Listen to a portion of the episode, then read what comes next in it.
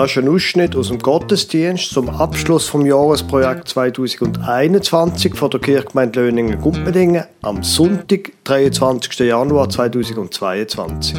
Sie hören den Predigtext Römer Kapitel 12, Vers 11 bis 13 und dann die Predigt vom Pfarrer Lukas Huber.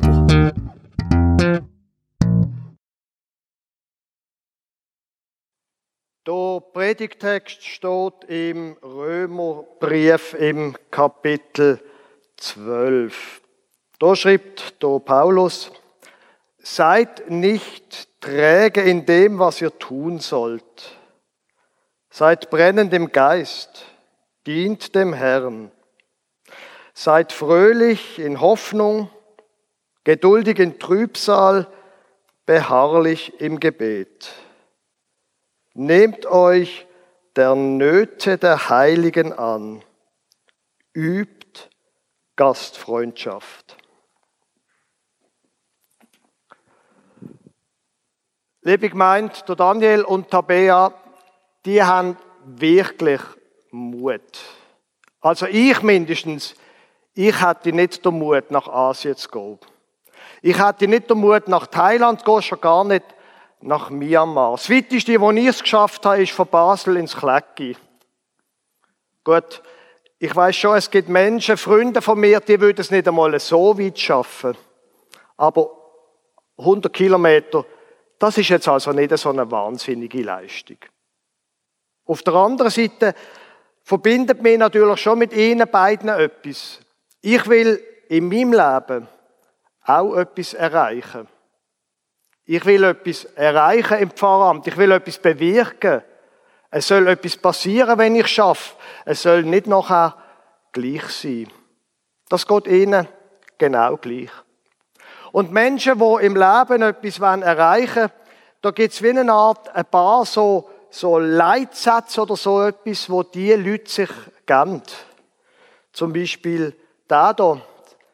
Sie sehen Möglichkeiten, nicht Probleme. Es gibt Menschen, die sehen überall Probleme und sie haben Recht. Und es gibt andere Menschen, die sehen Möglichkeiten. Und das sind die, wo dann eben Probleme überwinden. Bring mir keine Probleme, würde ich am liebsten manchmal sagen. Bring mir eine Lösung, das interessiert mich viel mehr. Ein anderer so Leitsatz, es gibt für alles eine Lösung. Wenn man immer nur sagt, was einen könnte hindern, wo soll man denn ankommen? Menschen, die etwas erreichen, die leben wie eine Art nach dem Mantra, es gibt für alle eine Lösung und sie kennen den Satz, wir schaffen das. Gut, das ist jetzt ein politischer Satz, zugegeben, das hat Angela Merkel gesagt, aber das ist so ein Satz, der einen motiviert und weiterbringt. Und nach ein paar so so Sätze quasi und mit ein paar so Sätze sind Daniel und Tabea nach Asien gegangen. Und wenn wir den Predigtext vorher gelost haben, dann sagt ja der Paulus im Grunde auch das. Seid brennend im Geist. Jawohl, Leidenschaft. Das ist das, was eine Sache voranbringt. Seid brennend im Geist. Und wenn man jetzt das einfach vom Griechischen her anschaut, was der Luther da übersetzt hat mit brennend, ist eigentlich kochend oder siedend. Das tönt einfach ein bisschen komisch. Aber jetzt überlegen Sie mal, so viel Leidenschaft in sich, dass es innerlich kocht. Sie wissen übrigens, was passiert, wenn es innerlich mehr als 42 Grad kocht. Aber das lassen wir jetzt mal weg. Auf jeden Fall, so mit Leidenschaft gehen wir doch voran, bringen wir schon einmal meine Millionen, die ich verdiene. Ich will etwas erreichen und ich schaffe das. Und dann ist Corona gekommen. Und im Leben von Daniel und Tabea ist ein Militärputsch gekommen. Und plötzlich sieht die Welt anders aus. Plötzlich merken wir, wir können eben doch nicht alles. Es funktioniert eben doch nicht, wie wir es gern hätten. Es geht eben doch nicht alles nach rechts und nach offen. Wir schaffen es doch nicht alles. Das ist eine rechte, eine harte Einsicht, wenn man merkt, es funktioniert nicht, was wir uns vorgenommen haben. Daniel und Tabea sind jetzt in Thailand, waren eigentlich in Myanmar. Sind wir als Kirchgemeinde, wir haben uns für das Jahresprojekt eine Zielsumme genommen von 15.000 Franken zu sammeln. Und wir sind nicht einmal an die Nähe von diesem Betrag gekommen.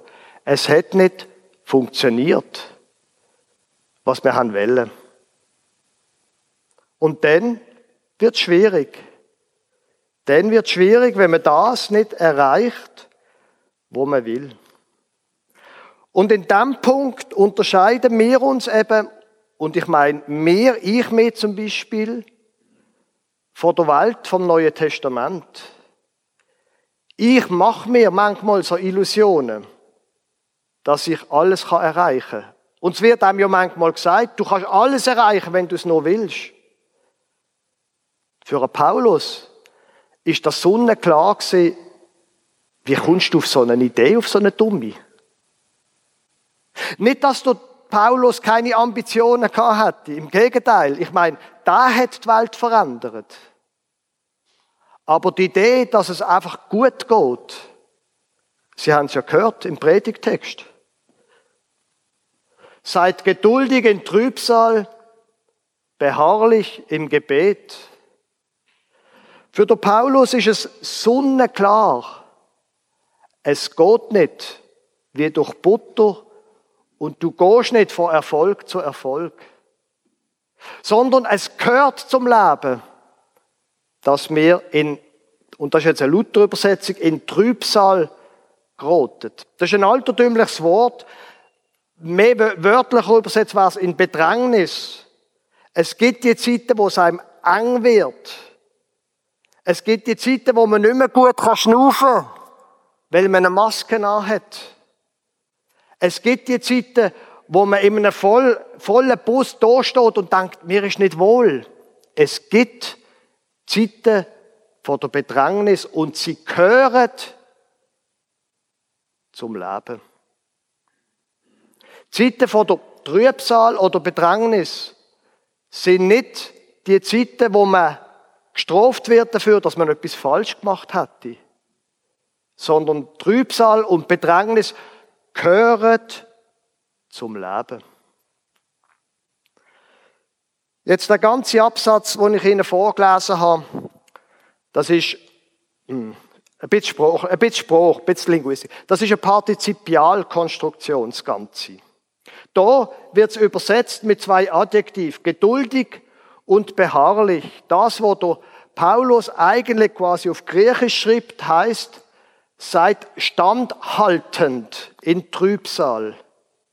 Also ein Verb in Partizipialform, in, in einem Partizip.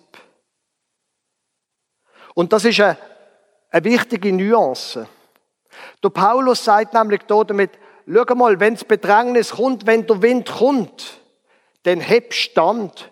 Bleib stehen. Natürlich wirst du vom Wind einmal hin und her geweiht. Aber bleib stehen. Sink nicht ein, leg nicht an, um im Wind keinen Widerstand zu bieten. Gang nicht auf die Knie, sondern bleib stehen. Auch wenn der Sturm bloßt. Bleib stehen. Bleibt standhaltend in Trübsal. Und seid unermüdlich festhaltend am Gebet. Auch ein Partizip, ein Tätigkeitswort. Nicht eine Aussage, ein Adjektiv über die Person. Und wenn Sie mir nochmal einen kleinen Exkurs erlauben, das Wort, das hier gebraucht wird, die Grundform von dem Verb ist das Wort für einfüllen.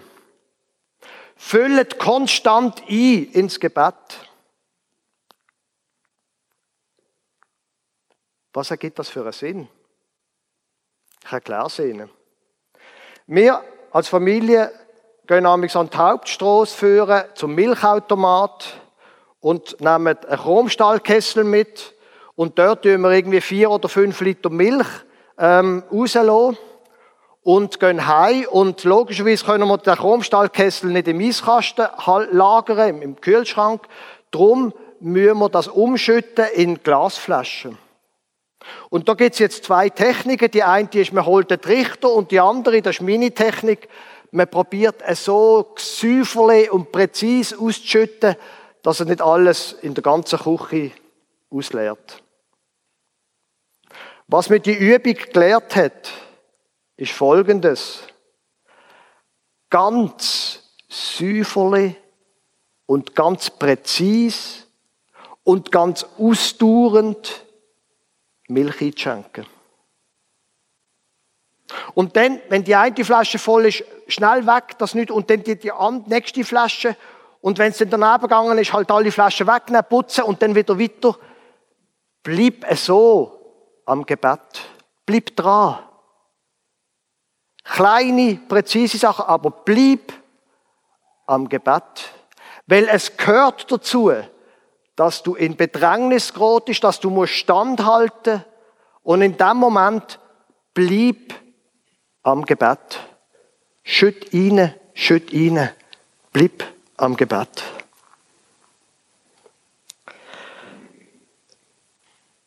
Jetzt geht es im Paulus nicht darum, dass er da irgendwie eine Welt, an, eine Welt vor Augen malen wo alles schlimm ist, wo alles Trübsal ist, wo man das ganze Leben lang Trübsal muss bloßen.